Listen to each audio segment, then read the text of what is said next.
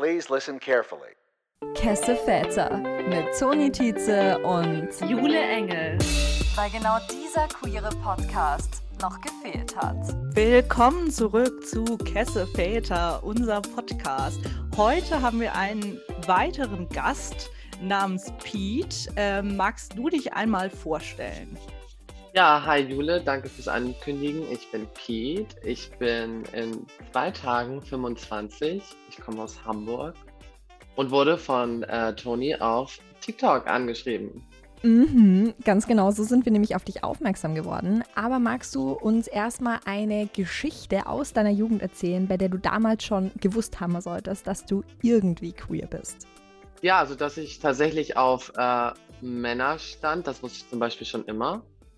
Also ich kann mich daran erinnern, dass ich schon damals im äh, Kindergarten, in der Grundschule tatsächlich schon erste Richtung, also erste Gedankenrichtung Homosexualität hatte. Ähm, genau, sonst war ich eigentlich immer als Junge unter den Mädchen. Ich hatte immer nur Freundinnen und ähm, ja, da war für mich eigentlich schon klar, okay, es geht auf jeden Fall nicht so in die normale Richtung. ähm, meine Mutter hat sich von meinem Vater getrennt, da waren wir fünf, also ich und meine Geschwister. Ähm, und die hat sich dann auch homosexuell orientiert, deswegen wusste ich ganz früh auch, was ist Homosexualität, wie lebt man das aus und ähm, genau, und dann kommt das ja, glaube ich, bei uns allen irgendwann so im Jugendalter, wenn, wenn es um Sexualität geht und Selbstfindungsphase, ähm, kommen ganz viele Fragen auf und, und man versucht sich mit irgendwas zu identifizieren reflektieren und ähm, sucht irgendeine Erklärung für Dinge, die passieren und wieso Sachen so sind, wie sie sind. Ja, und ich habe mich dann Richtung, ähm, also nach einer langen Findungsphase und langen Mobbing und so für die Transgender-Richtung entschieden und habe mich mit 14 als Transgender geoutet und habe das, lebe seitdem als Frau, beziehungsweise bis vor ein, zwei Jahren und habe zehn Jahre als Transfrau gelebt mit allem, was dazugehört. Und äh, ja, bin jetzt, genau, in meiner Jugend halt habe ich ähm, mich ziemlich schnell mit dieser, mit dieser LGBTQ-Szene identifiziert. Ich habe da viele Freunde gefunden, ich habe viele Antworten auf meine Fragen gefunden und ähm, fühle mich bis heute eigentlich immer noch super wohl in der Szene. Und du teilst deine Geschichte auf TikTok. Es gibt ein Video von dir, das ist wahnsinnig viral gegangen mit 375.000 Views. Und da beschreibst du eben genau das, deine Detransition. Kannst du uns ganz kurz über den Begriff aufklären? Was hat es mit Detransition auf sich? Ähm, ja, also Detransition bezeichnet sozusagen die Identifizierung mit dem Ausgangsgeschlecht nach einer Transgender ja, ich weiß gar nicht, wie ich das nennen soll. Na, also, wie gesagt, ich bin seit zwei Jahren, ähm, identifiziere ich mich wieder als Mann und gehe den Weg zurück. Ähm, also, es kursiert auch der Begriff Retransition. So, der schlüsselt das vielleicht ein bisschen besser auf und es bezeichnet halt eigentlich, dass ich nach zehn Jahren als Transfrau mich wieder als Mann identifiziere und den ganzen Weg rückgängig mache. Ähm, ja, das ist eine Detransition. Kannst du da uns ein bisschen durch diesen Prozess durchführen? Also du hast dich mit 14 als trans geoutet. Wie war damals die Situation für dich? Super aufregend. also ich muss dazu so ein bisschen die, die, äh, mein Umfeld beschreiben. Ich bin bei meinem Vater groß geworden und ähm, habe zwei Geschwister, also wir sind Drillinge. Ähm, und ich bin in einer Stadt groß geworden, kurz vor Hamburg und da gab es nicht wirklich schwule Leute oder ähm, Transgender sowieso nicht. Also super homophobes Dorf, wenn ich das mal so betiteln darf. Und ähm, da bin ich natürlich und mein Bruder auch ziemlich aufgefallen. Und ähm, als ich mich dann geoutet hat, das war mitten in so einer Phase zwischen jahrelanges Mobbing, Aufmerksamkeit, vor zehn Jahren kam Transgender tatsächlich gerade auf, dass es so mega gehypt worden ist. Überall gab es Reportagen. Kim Petras ist auf Stern TV viral gegangen, sag ich mal. Genau, und ich habe mich dann ähm, auch an Transgender-Therapeuten ähm, gewandt, weil ich mich damit einfach identifizieren konnte. Und bevor ich mich geoutet habe, ähm, man überlegt sich sowas ja. Ne? Man sagt ja nicht so von heute auf morgen so, hey, ich bin trans. Ähm, ich bin mit 14 mit meiner Mutter zu einem Hormonarzt gefahren, weil das so der einzige Mensch war, den ich kannte in die Richtung, der das professionell macht. Und der hat mich an, ans UKE weitergeleitet hier in Hamburg und da bin ich dann zu jugendlichen Transgender-Spezialisten, Psychologen gegangen, wo ich dann regelmäßig Termine hatte, die mit mir meinen Lebensweg besprochen haben, die Therapie gemacht haben. Und ähm, ziemlich früh wurde dann auch klar, dass ich einen Alltagstest machen sollte, musste. Ähm, Alltagstest bedeutet, ich lebe damals ja als Junge, dann ein Jahr als Frau in der anderen Geschlechtsrolle, in allen Bereichen, in der Schule, zu Hause, bei meinen Freunden. Genau, und damit wurde so das Outing mehr oder weniger verpflichtend für mich. Und genau, ich habe das dann vor den Sommerferien einfach ähm, rausgehauen über Vertrauenslehrer und über ähm, ja, ein paar Gespräche mit der Schulleitung. Und ähm, dann war klar, dass ich am, im nächsten Jahr dann als Frau zur Schule komme. Also nach den Sommerferien, genau. Und ähm, tatsächlich hat damals das Mobbing kurze Zeit danach eher abgenommen. Das war positiv daran. Ähm, ich bin aber auch nur noch ein, zwei Jahre als Frau in die Schule gegangen. Also habe dann freiwillig soziales Jahr gemacht, bin nach Hamburg gezogen und habe dann meine Ausbildung angefangen. Und das Outing, ja, also das Outing, mein Outing war tatsächlich ein bisschen ähm, verrückt. Ich habe mich erst bei meinem Bruder geoutet, weil ich wusste, da ist auch irgendwie was. Mein Bruder ist selber homosexuell und da habe ich irgendwie immer eine Verbindung zu gehabt. Ähm, Danach habe ich mich bei meiner Mutter geoutet, da sie ja selber homosexuell ist. Und äh, bei meinem Vater habe ich mich tatsächlich erst ganz als letztes geoutet, weil mein Vater selber zu der Zeit sehr homophob war und ich eine super große Angst davor hatte, mich vor ihm zu outen. Und ähm, das war wirklich so kurz vorher, die Schule wusste schon Bescheid, alle wussten schon Bescheid. Und ich war auch schon bei Hormonärzten und ich habe zu meinem Vater dann gesagt, so, so ist es. Ähm, Genau, und dann war es raus. Und wie kann man sich jetzt so die Zeit danach vorstellen? Du hast jetzt schon angesprochen, das Mobbing ging, ging ein wenig zurück. Wie ging der Weg als Frau für dich dann weiter? Genau, ich durfte, weil ich noch unter 18 bin und die Erlaubnis meiner Eltern nicht hatte, noch keine Hormone nehmen. Das heißt, ich habe erstmal Androkur bekommen, was mein Testosteron aufgehalten hat, sage ich mal. Meine Eltern wollten nicht unterschreiben, dass ich Hormone bekomme und ähm, ich habe dann mein freiwilliges soziales Jahr als Frau gemacht und ähm, habe mich ausprobiert in Hamburg ähm, bei meinen neuen Freunden, habe äh, mein Leben gelebt, habe mit 18 dann selber meine Hormone bekommen, weil ich ja 18 war. Dann habe ich Hormone genommen. Und hier bei uns in Hamburg gibt es so ein, so ein MHC, das nennt sich Magnus Hirschfeld Zentrum. Da gibt es dann immer ähm, freitags so ein Jugendtreff für queere Leute.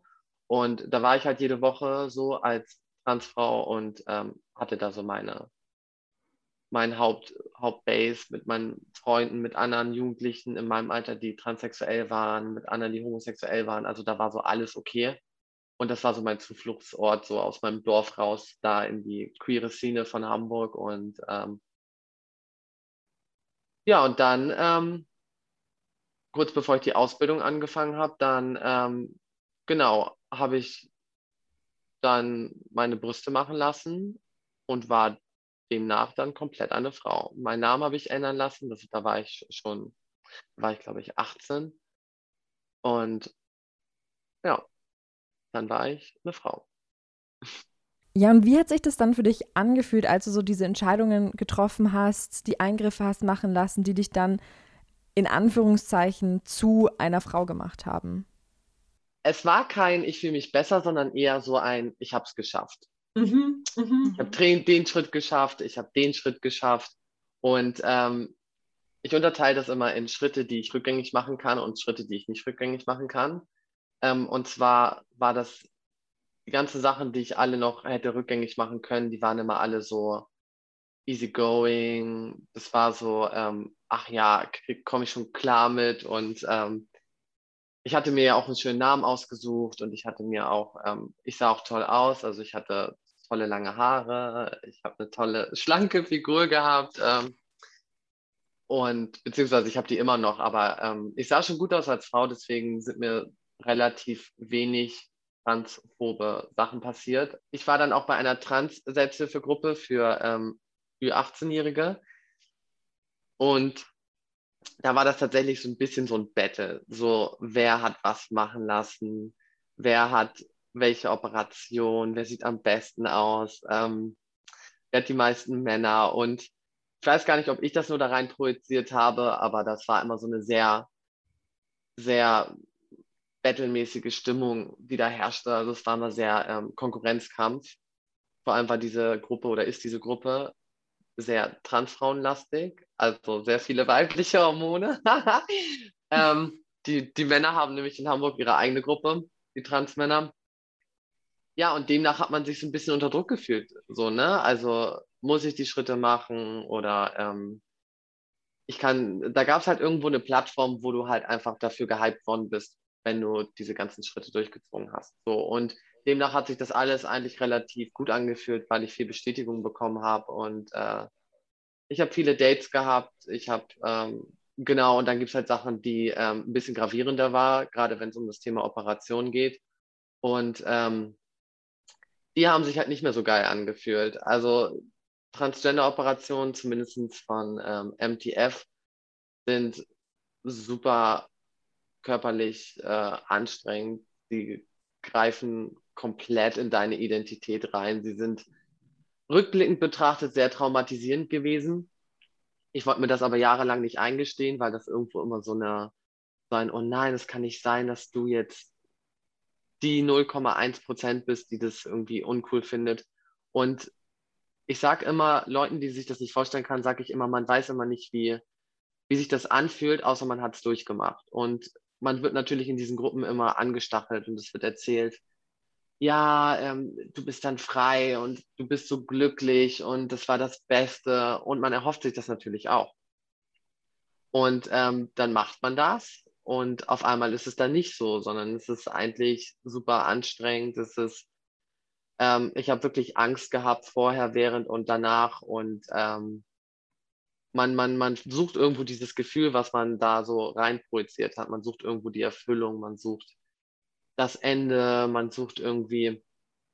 Das Ende kam tatsächlich auch, weil sobald ich zu Ende war mit dem Weg, war halt auch meine Aufgabe weg.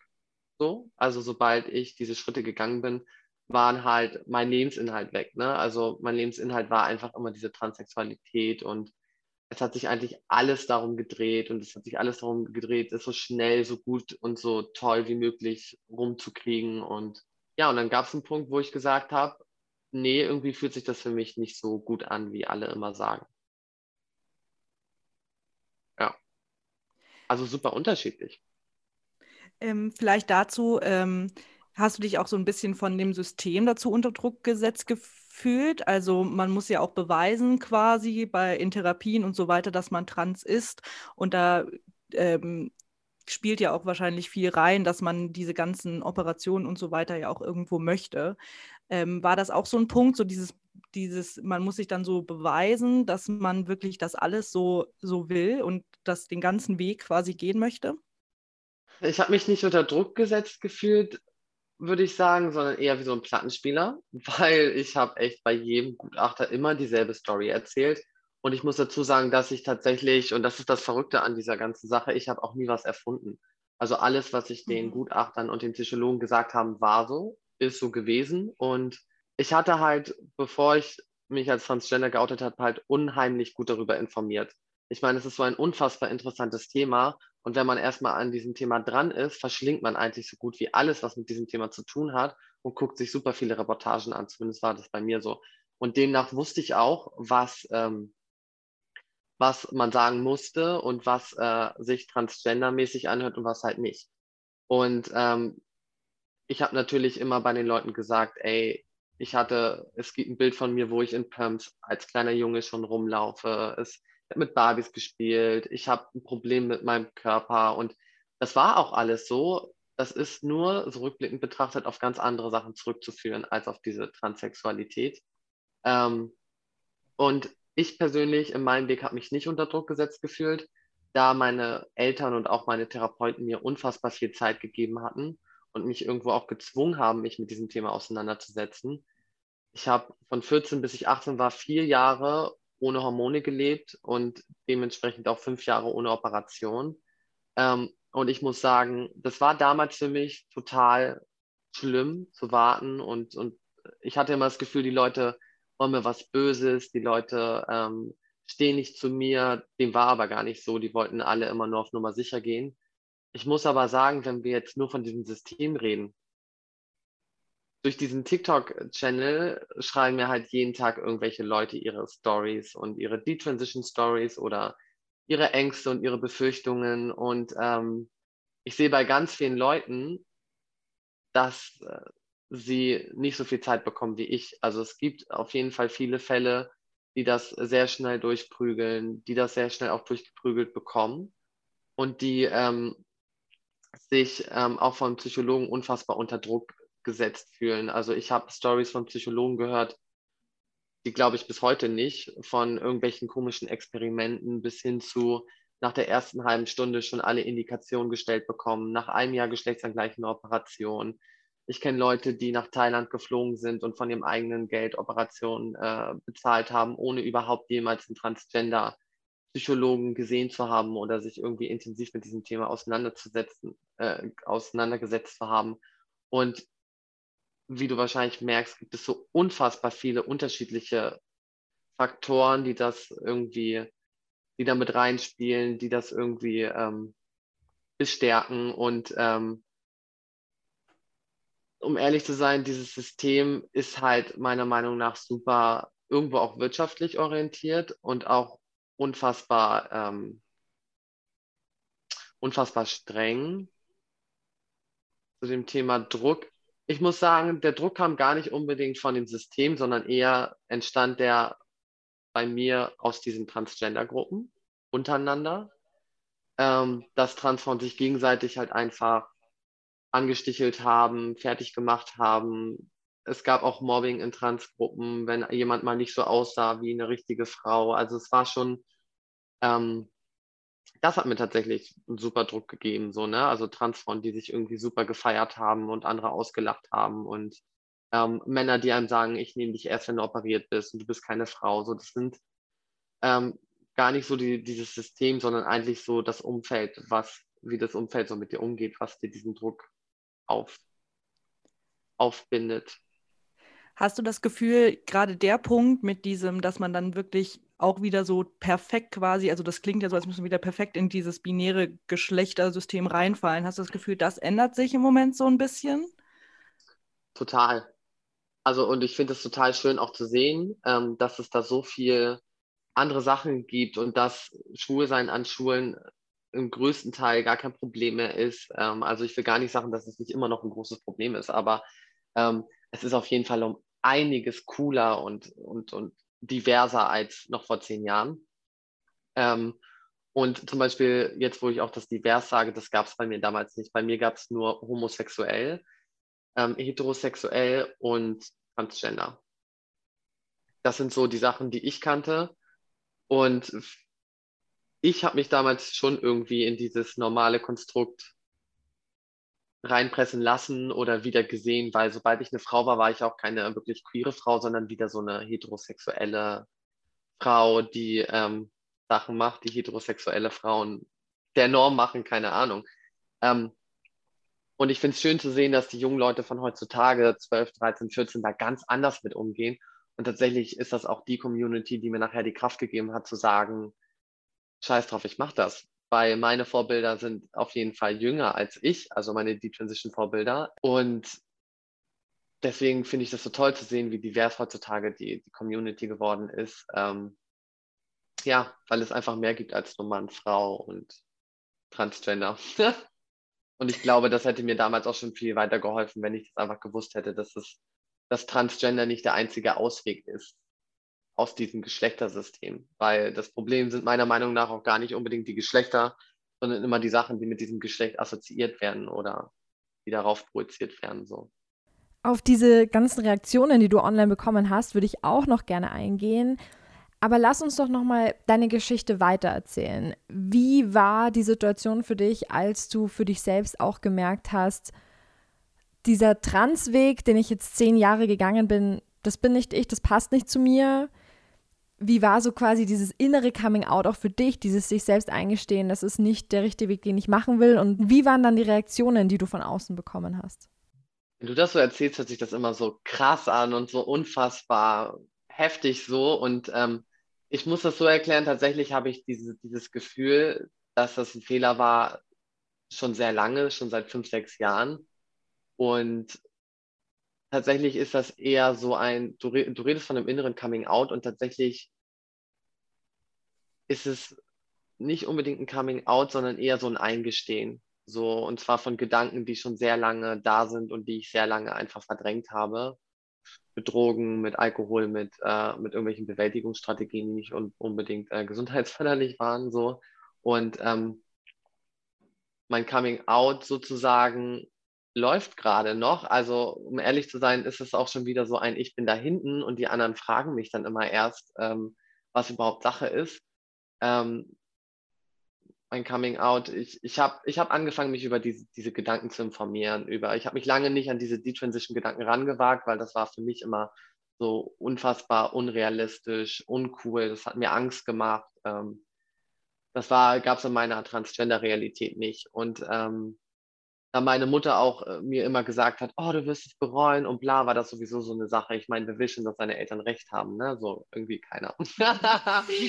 und ähm, dann ähm, habe ich mich mehr mit diesen Gedanken auseinandergesetzt, so ganz heimlich mit meinem Handy und ähm, für mich und so und ähm, habe dann relativ gruselige Zeitungsartikel gefunden über die Transition Stories von irgendwelchen äh, Transmenschen, die sagen, es war der größte Fehler und mir geht schlecht und äh, ich, jeder Tag ist eine Qual und das hat mir noch mehr Angst gemacht, muss ich sagen. Also ich finde so die deutsche Berichterstattung über die Transition ist super düster, super gruselig äh, super little und ähm, fing dann an halt, ähm, dann gab es, glaube ich, Nele auf YouTube, die hat ein YouTube-Video hochgeladen oder irgend, irgendein Reportagensender hat eine Reportage über die Detransition ähm, hochgeladen, was so das erste coole deutsche Detransition-Ding war, so, wo ich gesagt habe, okay, das finde ich cool, das hört sich äh, nicht so gruselig an, damit könnte ich mich eher identifizieren. Und tatsächlich habe ich mich eher in Amerika informiert, also über YouTube auf Englisch, über die Transition Stories. Und ähm, da gibt es weitaus mehr Leute und auch sehr junge Leute, die das anstreben und die das machen. Und das hat mir dann irgendwo so die, die Kraft gegeben, in einem Klinikaufenthalt, da ich dann in einer Klinik war, um diese Frage einfach für mich zu stellen, bin ich ein Mann, bin ich eine Frau, ist die Transition was für mich, ähm, habe ich dort für mich einfach gesagt, wieso habe ich so eine Angst davor? Wieso habe ich so eine Angst davor, ich selbst zu sein? Wer verurteilt mich? Und ich habe mir gedacht, so, ey, es verurteilt mich gar keiner außer ich selber. Und alles, was, wovor ich Angst hatte und dieser ganze Druck, den habe ich mir selber aufgelegt. Und der geht so ein bisschen weg seit meinem zweiten Coming Out, sage ich mal. Und seitdem ich diese Transition ähm, begonnen habe. Und seitdem fühle ich mich eigentlich von Tag zu Tag besser. Und je weiter das geht, umso richtiger, umso besser, umso entspannter bin ich mit mir und meinem Leben und auch mit, meinem, äh, mit meiner Vergangenheit. Du hast jetzt gerade schon geschildert gehabt, wie die Reaktionen waren, als du mit 14 dein Coming Out als Trans hattest. Wie war es dann jetzt aber mit 23, 24 zu deinen Friends, zu deiner Family hinzugehen und zu sagen, hi, ich bin's der Pete, um ehrlich zu sein, war das mit super großer Scham behaftet bei mir. Also mir war das unfassbar unangenehm, weil ich immer die Vorzeigetransfrau war. Ich war immer die, die zu sich gestanden hat, die immer die Jungs abgeschleppt hat, die immer die kürzesten Röcke hatte, die Schuhe, das geilste Make-up, die tollsten Haare. Und ähm, ich glaube, jeder hätte das von jedem in meiner Community gedacht, aber nicht von mir. Und was mir das nicht einfacher gemacht hat. Ähm, und es war irgendwie, komisch. Also es war mir auf der einen Seite unfassbar unangenehm, ähm, auf der anderen Seite sind es aber auch meine besten Freunde und ich musste tatsächlich auch da Kämpfe kämpfen, weil alle Freunde, die ich habe, die kennen mich nur als äh, Transfrau oder als Frau und ähm, musste mir da direkt auch sofort was anhören. So. Und deswegen war das so eine Mischung aus, ähm, mir ist es unfassbar peinlich, irgendwie ist mir das unangenehm und ähm, ich muss irgendwie stark sein und meinen Standpunkt irgendwie vertreten. Und so geht mir das im Moment auch auf TikTok, wo ich sage so, ey, ich muss da irgendwas vertreten, wovon irgendwie, wo es nicht wirklich viel Wissen gibt, wo es keine Basis gibt, wo ähm, und muss irgendwie diesen Standpunkt vertreten und ähm, darf nichts Falsches sagen, so, ne? Weil Leute, wenn, wenn, wenn du denen das so erklärst, natürlich gucken die dich komisch an und, und selbst meine besten Freunde haben das am Anfang nicht verstanden. Und ähm, ja, tatsächlich war das super schwer für mich und ist bis jetzt auch sehr komisch. Also bei Leuten, die mich neu kennenlernen und die mich von vornherein nennen, ist das super easy und fast schon schön so. Ähm, und bei Leuten, die mich seit zehn Jahren halt einfach anders nennen und die sich jetzt gerade so mit Pronomen und so umändern, ist es noch ein bisschen komisch. Aber ähm, ich kenne das Gefühl von meiner ersten Transition. War das schon mal so. Mhm. Und da jetzt auch genau die Reaktionen, die du online bekommst. Also hast eben dieses eine Video, das ist wahnsinnig viral gegangen. Daraufhin hast du jetzt noch weitere Inhalte gepostet, Videos, wo du auf Kommentare eingehst, wo du diesen Mythos der Detransition aufbrechen möchtest. Was bekommst du denn jetzt so für Reaktionen im Netz? Zu diesem einen Video, was so super viral gegangen ist, ist eigentlich super lustig, weil ähm, ich habe dieses Video morgens um sieben ungeduscht im Bademantel gemacht, sehe todesfertig aus und ähm, habe einfach von meiner D-Transition erzählt und dachte mir halt so, weil ich irgendwie schon mal einen ähm, Versuch hatte, mit TikTok viral zu gehen, sage ich mal, ähm, dachte ich mir so, ach, das kriegt dann so, keine Ahnung, 500 Views, drei Likes und dann lösche ich das in zwei Tagen wieder war dann bei einer Freundin und war wieder auf dem Rückweg nach einem Tag oder nach zwei Tagen und mache meinen TikTok-Account auf und es waren einfach über 100.000 Views. Jetzt sind es ja über 370.000 mhm. Views, mhm. glaube ich, und äh, 20.000 Likes so. Und ähm, die Kommentare unter diesem Video tatsächlich sind äh, zu 95 Prozent super positiv. Also es sind so viele nette Leute da und es sind so so, so viele Leute, die halt auch nicht mal ansatzweise was mit äh, Trans zu tun haben und die mir so viel Kraft geben und die mich so bestärken in dem, was ich mache und ähm, die das toll finden. Und dann gibt es natürlich so diese 5, 5 Prozent, die halt ähm, super haten und ähm, tatsächlich auch unter den anderen Videos habe ich immer mehr gemerkt, dass die meisten Hates oder viele Hates kommen tatsächlich entweder von irgendwelchen asigen Leuten, die so drei Follower haben und ihr Konto auf privat haben oder halt tatsächlich aus der äh, Trans-Community. Trans so, und ähm, es gibt viele Trans-Menschen, die ähm, die Transition tatsächlich super haten und die ähm, mir da versuchen, ein schlechtes Gewissen einzureden. Und ähm, ich rede auch mit ganz vielen anderen Detransitionern darüber, dass ähm, man ist immer trans und man geht dieses System durch und, und man wird, man feiert sich selber, man wird gefeiert. Und sobald jemand sagt, ey, ich bin D-Trans, wird dieser Mensch, der gesagt, ich bin D-Trans, von den anderen Transmenschen für alles Negative, was in diesem System passiert und womit die konfrontiert sind, verantwortlich gemacht. So, und ähm, das spiegelt sich halt auch unter den Videos wieder. Ne? Ich werde verantwortlich gemacht für irgendwelche Leute, die anderen Leuten erzählen, ich glaube dir das nicht. Es gibt Leute, die das rückgängig machen, wo dann unter meinem Video steht, äh, wegen dir glauben uns Leute das nicht und so, wo ich mir so denke, so, ey, what? ich mache hier irgendwie, ich erzähle euch von meinem übelsten Struggle und sind super intime Themen und ähm, das ist mir eine Herzenssache, dass ihr das wisst und dann werde ich auch noch dafür gehatet, wenn andere Leute euch das nicht glauben so. Also dafür kann ich ja nicht. Und man wird halt direkt für Sachen verantwortlich gemacht, äh, wofür man gar nichts kann. So, und ähm, das sind so die unterschiedlichen Reaktionen, aber eigentlich sind die meisten wirklich positiv. Es ist auch teilweise ein bisschen Mitleid mit drin, was ich auch nicht so cool finde, weil mir geht's gut, ich fühle mich gut. Ähm, natürlich nehme ich mich manchmal auch so ein bisschen auf die Schippe, auch wenn das ein ernstes Thema ist. Aber ich würde sagen, ich habe den TikTok-Account noch nicht gelöscht, also scheint das noch positiv genug zu sein, ja. Ich habe mich natürlich noch durch deine restlichen TikToks geswiped und da ist mir besonders ein Video im Gedächtnis geblieben. Da hat nämlich irgendwer kommentiert unter ein Video von dir, ja, du zeigst jetzt einfach nur, dass das eine Phase ist. Und dann hast du darauf reagiert und warst so, ja, war eine Phase, aber an Phasen muss ja nicht immer was Schlechtes dran sein, weil dieses Wort der Phase wird doch immer so benutzt, so, ja, es war nur eine Phase, es geht vorbei. Phasen sind irgendwie immer Zeitpunkte oder Zeitspannen, in denen was Schlechtes passiert.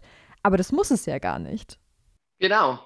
Du sagst es eigentlich schon. Äh, dieses Thema, es ist nur eine Phase, wird unfassbar negativ äh, benutzt. Das ist genauso wie das Wort homosexuell. Es wird als Beleidigung benutzt, deswegen sagen alle so, oh, das ist ein komisches Wort. Ist es gar nicht. Es ist die offizielle Bezeichnung für ein gleichgeschlechtliches Paar. So, und genauso wie bei einer Phase versuche ich dann immer diese Begriffe so unfassbar knallhart zu erklären, was es ist und ähm, um da irgendwo auch so die Ernstigkeit einfach rauszunehmen, weil die Leute, damals als ich die Transition hatte, haben auch alle gesagt, oh, es ist bestimmt eine Phase, es ist bestimmt eine Phase und jetzt sagen mir die Leute auch immer so, ha, es war eine Phase, es war eine Phase und ich denke mir so, Leute, es waren zehn Jahre. Ich weiß nicht, was bei euch eine Phase ist, aber zehn Jahre sind für mich auf jeden Fall keine Phase. Und auf der anderen Seite, was ist daran so schlimm, Phasen zu durchleben? So wie du halt auch sagst, jeder durchlebt irgendwelche Phasen. Jede Liebesbeziehung ist irgendwo einfach eine Phase. Eine Phase sagt ja nur, dass es da anfängt und da aufhört. Und ähm, so, und ich sage ja auch nicht jetzt, jetzt, wo ich das gelernt habe und jetzt, wo ich die D-Transition mache und so werde ich nie wieder eine Phase haben. So, wir haben alle unsere Phasen und die, das ganze Leben besteht aus Phasen. Und ähm, das war halt einfach meine Phase. So, ich sage mal so ein bisschen als Witz, so andere wären Punker und leben auf der Straße und ich wurde halt eine Transfrau, so, ne? Ähm, weil, weiß ich nicht, es war auch irgendwo so eine Mischung aus Rebelle und, und, und das ist so meins und keiner kann mir was und so. Und ähm, ja, und so eine Phase, also das, was die Leute meinen mit Phase, ist immer nur ein ganz kurzer Zeitraum. Und deswegen ist mir ganz wichtig, dass die Leute wissen, dass es kein kurzer Zeitraum war, sondern zehn Jahre. Und ähm, wenn man das mal gegenrechnet, bis ich 14 Jahre alt war, war ich ein Junge und dann zehn Jahre als Frau. Jetzt bin ich 25 in zwei Tagen. Das ist die Hälfte meines Lebens. So. Und das will ich einfach nicht als Phase betiteln. Und wenn es eine Phase ist, dann war es auf jeden Fall eine ziemlich coole Phase. Ja was da ja auch so ein bisschen die Frage ist, ist, ob das Ganze nicht auch so aus diesem Pathologisieren überhaupt von Transgender-Menschen kommt. Also auch wie du das ja eben so ein bisschen anges angesprochen hast. Also dadurch, dass man sich ja so beweisen muss, legen sich ja, also das ist ja auch in wissenschaftlicher Literatur zu dem Thema deutlich dokumentiert, dass sich viele auch so ein bisschen wie du da so eine Geschichte zurechtlegen, auch wenn die stimmt, aber dass man dann halt so ein bisschen das erzählt, was halt passt und was halt auch gewollt ist. Und ähm, dieses ganze System, dass man da so ewig Therapie machen muss und so weiter, will ja einfach nur eben das vermeiden, dass Leute sich falsch in Anführungszeichen outen. Und da ist ja eben die Frage, warum das so, so schlimm sein sollte und warum nicht eben, ähm, warum das nicht eben auch einfach eine Situation sein kann, die halt einfach passieren kann und wo die Leute da eigentlich so Angst vor haben. Ja, kann ich mich anschließen. Ähm, und zwar war das bei mir so, natürlich gab es so meine ein, zwei Sachen, die ich in dieser, bei meiner transsexuellen Therapeutin, sage ich mal, also bei meiner Transgender-Spezialistin, nicht thematisiert habe, aus mit dem Wissen, dass sie auf jeden Fall darauf achten wird. So, zum Beispiel meine, meine jahrelange Mobbing-Erfahrung habe ich dort einfach runtergeschluckt und gesagt, ach ja, damit komme ich schon klar, da brauchen Sie sich keine Sorgen machen. Ich war sogar noch bei einem zweiten ähm, Psychologen, der auf mich ein ähm, Auge werfen sollte, ob es wirklich nicht eine Nebendiagnose gibt. Und ähm, weil ich wusste, wenn ich sage, wie schlimm das Mobbing war und so, wird das auf jeden Fall den Raum einnehmen. Und ähm, das wird mich auf jeden Fall daran hindern, so schnell wie möglich diese Wege zu bekommen, zu kriegen. Und ähm, demnach habe ich auch irgendwo, wie du auch schon sagst, nicht gelogen, sondern einfach Informationen vorbehalten. Und du hast auch den wissenschaftlichen Aspekt irgendwo angesprochen. Ich finde es schwierig, immer so äh, Aussagen zu treffen für eine gewisse Gruppe, weil ich mich auch gerade in so einer Grauzone bewege zwischen, gibt es Transsexualität überhaupt für dich oder nicht? Für mich irgendwo natürlich nicht, weil ich bin da natürlich nicht vorbelastet. Ich habe das einfach als Ausweg damals benutzt und ähm, ich habe irgendwo mich auch als Frau identifizieren können, aber es war auf jeden Fall nicht, ähm, ich bin mein ganzes Leben jetzt trans und das ist mein, mein Ding so. Ähm, ich frage mich immer, wenn ich diese ganzen Reportagen und diese, diese Symptomatik, es ist ja irgendwo, es sind ja irgendwo Symptome, die dort besprochen werden und die ich auch bestätigen muss oder die ich mir an meinem Leben gesucht habe, um das zu bestätigen. Ähm, wenn ich das alles nicht gewusst hätte, wie hätte ich dann diese Symptome damals ausgelegt mit 14? So mit Barbies spielen, mit, ähm, mit meinem Körper, mit, ähm, mit, mit mich unwohl fühlen und mich immer den Mädchen irgendwie, dass ich mich bei den Mädchen immer wohl gefühlt habe. So ähm, frage ich mich, wie hätte ich das alles ausgelegt, wenn ich gar nicht so wusste, dass es Transgender gibt. Und ich glaube, da hätte es auf jeden Fall auch andere Begründungen gegeben. Ich finde es ganz schwierig, da irgendwie eine, eine gute Antwort zu finden. Also was ich bei den TikTok-Videos tatsächlich auch immer mache, ist irgendwie eine große Antwort zu finden, die alles abdeckt, die auch irgendwie, irgendwie korrekt ist für beide Seiten, weil ich nicht irgendwie die Trans-Community haten will, irgendwie auch nicht die D-Transition-Leute haten will und auch nicht die Heteros haten will. Also eigentlich will ich niemanden haten. Und ähm, ich versuche das immer so rüberzubringen in den Videos, dass es irgendwie für alle okay ist und auch nachvollziehbar. Und es ist unfassbar schwierig. Ich würde da gern einhaken. Du hast gesagt, dass Transsexualität für dich ein Ausweg war. Ein Ausweg vor was genau? Als Ausweg aus meinem alten Leben. Also mir ging es tatsächlich damals mit 14 so unfassbar schlecht, dass ich jetzt so rückwirkend betrachte, es auf jeden Fall als hochgradig selbstmordgefährdet ähm, identifizieren würde. Und ich glaube, ich spreche für uns alle, wenn ich sage, wir haben alle irgendwie schon mal das Gefühl gehabt, ein anderes Leben haben zu wollen, neues, vielleicht das Leben von jemand anderem, von einem Influencer, von irgendwem. Ich habe mir das einfach irgendwo als Ausweg gebahnt aus meiner misslichen Lage die darin bestand, dass ich einfach meine Sexuali äh, Sexualität nicht offen ausleben konnte. Ähm, mein Alltag bestand einfach nur aus Mobbing, ob das jetzt familiär war oder schulisch. Die Umstände damals waren wirklich hochgradig, hochgradig toxisch. So, und, und, aus, und aus, diesem, aus dieser Misere einfach rauszukommen. Ich hatte einfach irgendwie das Gefühl, ich ersticke, ich komme nicht klar, ich, ähm, ich bin auch gar nicht klar gekommen tatsächlich. Ähm, da gab es dann auch noch eine zweite Trennung, und zwar die von meiner Stiefmutter von meinem Vater und das sind alles so Familienverhältnisse gewesen. Ich sage immer, es sind so unfassbar viele unglückliche Zufälle aufeinander getroffen und ähm, das war so mein Ausweg aus diesem ganzen Leben. Ich war dann ähm, die Blondine, die ähm, jeder ins Bett kriegen wollte. Ich war ich war die Transfrau, die auch noch irgendwie interessant ist. Die Leute haben gefragt. Ich konnte mich irgendwie identifizieren. Ich konnte mich ausleben. Und das habe ich auch regelmäßig gemacht, bis ich irgendwann einfach keinen kein, kein Stopp mehr gefunden habe und mich da irgendwo selber drin verloren habe.